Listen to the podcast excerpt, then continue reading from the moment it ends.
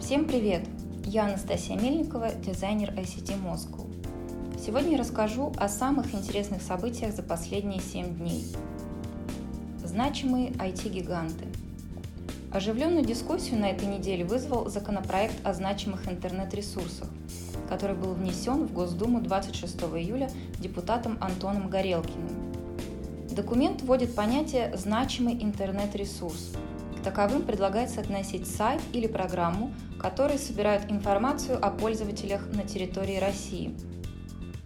Владеть таким ресурсом может российское юрлицо или гражданин РФ, а долю иностранного участия в нем предлагается ограничить 20%. Как отмечал сам автор документа в разговоре с РБК, сомнений нет, что в перечень таких организаций войдут Яндекс и Mail.ru Group, между тем, мелкого и среднего бизнеса в сети закон не коснется никак, прогнозировал Горелкин. Против документа выступили как сами IT-компании, так и представители правительства. В Яндексе отметили, что таким образом может быть разрушена экосистема интернет-бизнесов в России. В Mail.ru Group также считают, что законопроект не может быть принят в текущей редакции – Документы раскритиковали и в Минкомсвязи, а по словам представителя вице-премьера Максима Акимова, инициатива наносит вред конкурентоспособности отечественных IT-компаний. В свою очередь, аналитики «Ренессанс Капитала» считают законопроект элементом давления на Яндекс, отмечая при этом, что инициатива не затронет Mail.ru Group. Ко второму чтению документ может быть изменен – об этом заявил сам автор инициативы, подчеркнув, что сначала его положение следует обсудить с экспертами и прежде всего с представителями Яндекса. Успехи и проблемы бизнеса.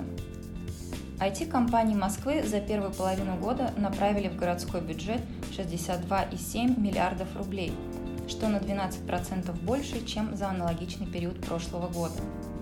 Такие данные приводит Департамент финансов столицы, связывая развитие отрасли с распространением широкополосного доступа в интернет, увеличением объема услуг, а также ростом экспорта. Как считают эксперты Института развития интернета, российские разработки, многие из которых московские, могли бы составить альтернативу иностранным приложениям для предустановки на смартфоны. К ним относят отечественные браузеры, почтовые и облачные сервисы, карты, соцсети, офисные приложения, антивирусы, а также цифровое ТВ.